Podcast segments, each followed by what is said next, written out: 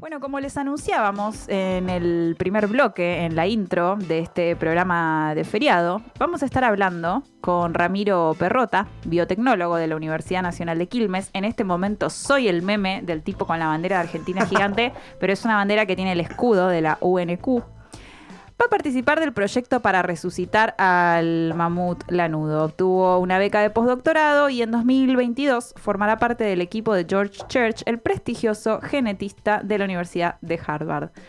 Estamos en este momento en comunicación con Ramiro. ¿Nos escuchas? Hola, sí, ¿cómo están? Buenas tardes. Hola, ¿cómo estás Ramiro? No sé si me pueden subir el retorno, gracias. Hola Ramiro, gracias por comunicarte con nosotros en este día de, feriado, sobre todo, que quizás tenías ganas de, descansar un poco, pero acá estás charlando con, nuestro equipo. Eh, te saludan de este lado Ludmila, Aileen y Eugenio. Bueno, lo primero que nos gustaría es que, ya te lo deben haber preguntado hasta el hartazgo, pero que nos cuentes un poco cómo es este proceso de revivir al mamut lanudo. Bueno, te cuento. Eh, en lo primero que hicieron el equipo del Dr. Church, que, vos mencionabas en la intro, eh, ellos a partir de muestras de mamut, de muestras de restos fósiles de mamut que encontraron congelados, muy bien preservados en la zona de Siberia, en Rusia, eh, pudieron reconstruir el genoma del mamut, el ADN, y esta molécula que porta la información de todos los seres vivos, y alinearla, es decir, compararla con el del pariente más cercano, que hoy en día es el elefante asiático, que comparten un casi un 99% eh, de un 96,6% del genoma, es decir, son muy muy parecidos, ¿sí? Entonces, la idea es que con la tecnología de CRISPR, que es eh, esta tecnología de edición genética que nos permite hacer cambios muy precisos en el ADN, ¿sí? es transferir esta información, diferenciar estos genes que están en, que están en el genoma del mamut y no en el elefante, a células de elefante. Es decir, a células de elefante, editarlas genéticamente y hacer una especie de híbrido elefante-mamut que va a ser eh, resistente a las, a las bajas temperaturas de estos ecosistemas árticos, porque el objetivo, uno de los objetivos es repoblar eh, estos ecosistemas con un montón de herbívoros, entre ellos el eh, mamut. Bueno, ahí nos llevas a la siguiente pregunta un poco, ¿no? Que es el objetivo de para qué, además de que, bueno, desde afuera a, los que somos totalmente leos nos parece como una superaventura increíble, pero más allá de eso debe haber algunos propósitos muy serios para, para revivir a este animal, ¿verdad? Exactamente, exactamente. Hay dos objetivos principales, como te contaba, eh, el primero y el relacionado al cambio, al cambio climático. En, en, en estos ecosistemas árticos hay una hay una capa del suelo que se llama permafrost, ¿sí? que se encuentra permanentemente congelada. Es decir, si esa, si esa capa del suelo más de dos años se está, está congelada, se la considera permafrost. Bueno, es reservorio de millones de toneladas de gases de efecto invernadero. Eh, ¿Por qué? Porque ahí hay acumulada materia orgánica durante miles y millones de años que cuando se empieza a, descongelar, ¿sí? se empieza a descomponer y libera dióxido de carbono y algo que es peor, el metano. Sí. Entonces, se hizo una prueba donde se, se reintrodujeron eh, jacks, bisontes, eh, caballos, herbívoros en la zona y se demostró que el pastoreo, la remoción y la compactación de la nieve hace que el frío ártico pueda penetrar y bajar la temperatura eh, del suelo, evitando, retrasando eh, el derretimiento del permafrost. ¿sí? esto, el, el mamut vendría a eh, completar este ecosistema de herbívoros y además contribuiría a derribar árboles que en estas en esto en estas regiones son los bosques son de hojas densas de hojas oscuras eh, donde absorbe mucho la energía del sol y eso hace que aumente la temperatura del ecosistema mientras que los pastizales las zonas abiertas son mucho mejores reflejando la luz del sol y secuestrando el carbono. Así que uno de los el objetivo relacionado al cambio climático eh, viene por ese lado. Y el otro objetivo es la conservación de eh, una especie en peligro de extinción, que es la del elefante, particularmente el elefante asiático, que en primer lugar se lo va a sacar de una región que está continuamente amenazado por eh, la actividad humana, una zona poco habitada como son estas regiones árticas, eh, y además el entendimiento del genoma de los elefantes nos va a dar pistas de cómo poder, por ejemplo, hacerlos resistentes a enfermedades como virus que eh, matan un alto porcentaje de las crías que nacen en cautiverio, o eh, hacerlos con colmillos más cortos o sin colmillos para hacerlos eh, resistentes, o no, perdón, menos atractivos para, para los cazadores. Así que son estos dos objetivos, uno reacción al cambio climático y otro la conservación de especies en peligro de extinción. Ramiro, ¿cómo te va? Eugenio te habla de este lado. ¿Qué tal? Un gusto. Un gustazo, che. Eh, en, principio, más allá de, la, de, las comparaciones con Jurassic Park que podemos hacer, eh, súper interesante lo que contás. Todo el proceso debe ser... Eh, a nosotros nos parece increíble, creo que si vos estás metido en todo eso también te parecerá increíble. Mi pregunta es, ¿hay algún otro registro que se haya hecho algo similar con algún otro animal o, mm, o algo por el estilo? Lo único que se hizo fue, se, se intentó perdón, se intentó hacer con una especie que se llama bucardo, que es como una especie de cabra, pero lo que se hizo fue una clonación, es decir, eh, el último espécimen que murió, que creo que fue en el año 2000 o, por esa por esa época, eh, se, tomaron, estaba congelado, había tejidos, se pudo sacar el núcleo de una célula y se pudo clonar, como, como pasó con Dolly. Claro. Dolly? Bueno, y pero es decir, se, gestó todo, pero a los pocos minutos de haber nacido murió. Eh, acá, como contaba antes, el approach es, diferente, porque acá no se intenta eh, hacer una clonación, ¿sí? porque hasta el momento no se encontraron células vivas de los mamuts, claro. sino que es, de vuelta, a partir de la información que tenemos eh, de, su genoma, es decir, bueno, esto al, al elefante le faltaría esto, esto y esto para poder ser un mamut o una especie similar al mamut. Y en el genoma ustedes pueden reconocer en la cadena, puede decir, bueno, eh, esta parte la tomo de acá, que me falta, lo pongo acá. O sea, es todo ese proceso como... Claro, exactamente, exactamente, porque, como te contaba, los genomas son muy parecidos, son, especies muy, muy, muy emparentadas. Entonces, eh, obviamente, esas diferencias que hay son bastantes. Claro. Porque a, priori yo te digo un 99,6% y parece, bueno, son re poco diferentes, pero eh, eh, esa diferencia es un, es, un montón. Eh, y bueno, y generar entre 50 y 60 ediciones en una célula es, lleva su trabajo. así que, bueno. es increíble. espero haber contestado tu pregunta. sí, sí, mal. Ramiro, ¿cómo estás? Aileen te saluda y queríamos preguntarte cómo fue que llegaste hasta ahí, cómo contanos un poco de tu incorporación a este equipo, el, el mail a, a este hombre, George Church y toda esta historia que seguramente es muy interesante. Bueno, eh, la primera vez que, escuché el proyecto fue en un documental, eh, literal, porque estaba, mirando la tele y lo vi y dije, no, esto es una, está buenísimo, me vuela la cabeza, quiero trabajar en esto.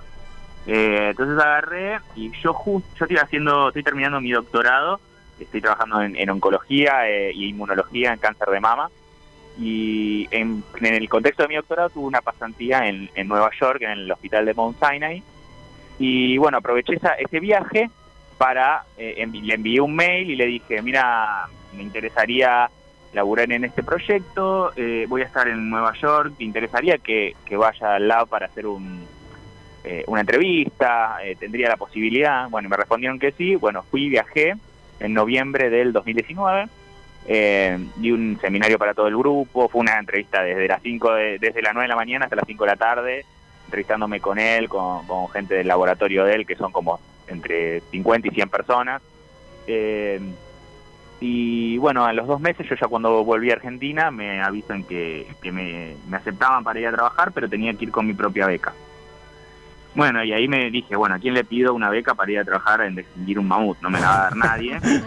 y después, bueno, coronavirus. En el medio de una pandemia, además, ¿no? Como que las prioridades quizás cambiaron. Sí, exactamente, tremendo. Y hasta en un momento dije, bueno, esto ya está, se cayó, voy a tener que buscar otra cosa.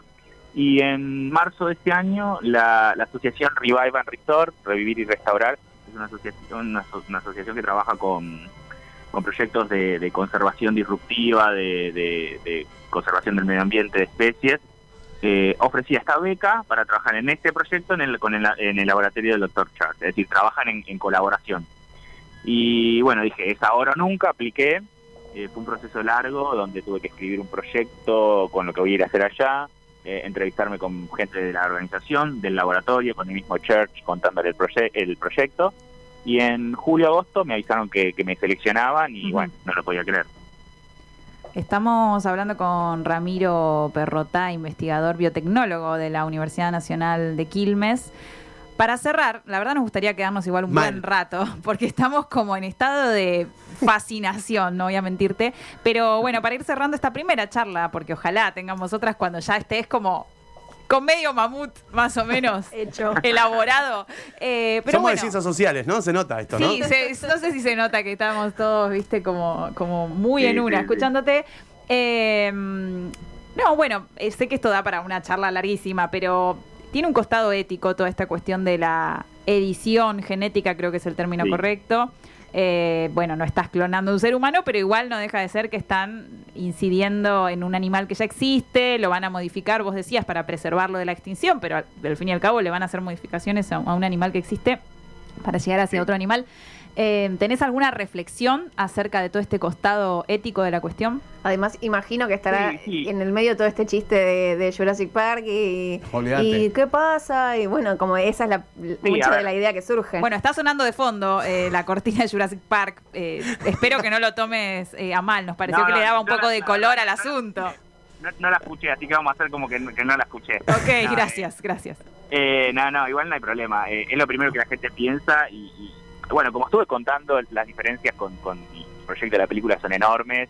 Eh, lo- eh, obviamente yo entiendo que es lo primero que a, alguien eh, se le viene a la cabeza eh, es Jurassic Park, pero eh, de hecho los dinosaurios existían hace 65 millones de años y se cree que más allá de 6, 7 millones de años no, que, no, no hay información porque se degrada el ADN de tal forma que no existe información que leer y sin información no se puede volver a la vida. Y perdóname, Y el, el mamut es mucho más, se extinguió hace muchísimo menos tiempo, digamos. Entre 4.000 y 6.000 años. Hecho, Ah, convivimos con claro. ellos, hay pinturas rupestres, eh, así que en, en cuanto a eso, y, y los, y los ecosistemas y los hábitats que solían habitar, hoy en día los podemos encontrar.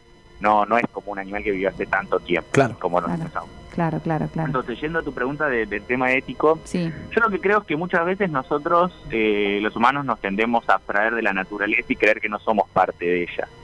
Eh, y nosotros si contamos con la tecnología para poder cambiar la, cambiar la naturaleza de una forma positiva, con un impacto positivo y con un objetivo como los que te estuve mencionando, yo creo que tenemos también un deber ético de hacerlo. De hecho, yo creo que eh, estamos en un punto donde si no empezamos a, modificar la naturaleza, vamos a perder la biodiversidad, la biodiversidad, que es uno de los problemas más grandes que estamos afrontando hoy en día, de una manera eh, tremenda, porque eh, yo creo que los hábitos de la gente, es más difícil, te digo, cambiar los hábitos de la gente que hacer que las especies se adapten a los cambios climáticos que estamos teniendo hoy en día. Por ejemplo, hoy en día hay proyectos para modificar corales, sí, y hacerlos resistentes al aumento de las temperaturas oceánicas, es decir, modificarlos genéticamente, eh, porque, como ustedes sabrán, los, los arrecifes de coral son uno de los ecosistemas más ricos en, en los océanos, que alberga un montón de vida, es decir, sirven de refugio de un montón de peces, eh, y también vienen los depredadores, comen ahí. Eh, y hoy en día se están perdiendo las, las barreras, los arrecifes de coral por el bleaching, por el blanqueamiento, y hay proyectos que, que apuntan a modificarlos genéticamente para eh, mejorar estos ecosistemas, para volverlos a la vida. Puede ser una gran frase igual, ¿eh? Es más difícil cambiarle la conducta a la gente que revivir el mamut blanudo. Puede ser una gran Sí, sí, frase. Yo, yo creo que es, eh, so- soy convencido de que, de, de que eso es así, eh, principalmente porque también, bueno, ustedes díganme si me extiendo mucho, eh, eh, principalmente porque, por ejemplo, hoy en día el, eh, uno de los grandes impactos que tenemos sobre, sobre el cambio climático es la ganadería, por ejemplo. Sí, Pero sin embargo, eh, eh, cuando hablamos de la ganadería, es el, la ganadería y la agricultura. Es la forma más, eh, digamos, la forma para darle de comer a la mayor cantidad de gente posible que encontramos, ¿sí? Hoy en día, ¿sí? O en los últimos años, para, bueno, como te decía, para darle de comer a la mayor cantidad de gente posible. Ahora, ¿ustedes creen que va a ser más fácil que la gente deje de consumir carne o vamos a tener que diseñar algo disruptivo, algo que cambie las cosas para que la gente siga comiendo carne, pero bueno, no tener que matar animales o eh, no tener que hacer cul- monocultivos para darle de comer a esos animales. De hecho, hay proyectos que, por ejemplo, eh, están haciendo para que la carne crezca en cultivos de laboratorio. sí, la carne sintética, sí. Exactamente, exactamente. Mm, Disculpen si me voy un poco un poco de tema, pero creo que, que va todo relacionado. sí. La consigna Eh, del día. Puede ser la consigna del al tema día. ético, yo creo que, como te decía al principio, nosotros eh, pensamos que no somos parte de la naturaleza, pero eh, cuando nos, nos abstraemos cuando queremos hacer este tipo de cosas, pero cuando, cuando la destruimos o contaminamos, no. Eh, ahí es, es- diferente.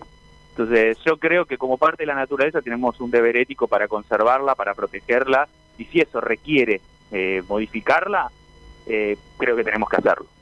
Ramiro, te agradecemos mucho. Acá eh, hay tre- tres, en realidad cuatro, con Pato que está también del otro lado, pa- eh, cuatro graduados de la Universidad Nacional de Quilmes.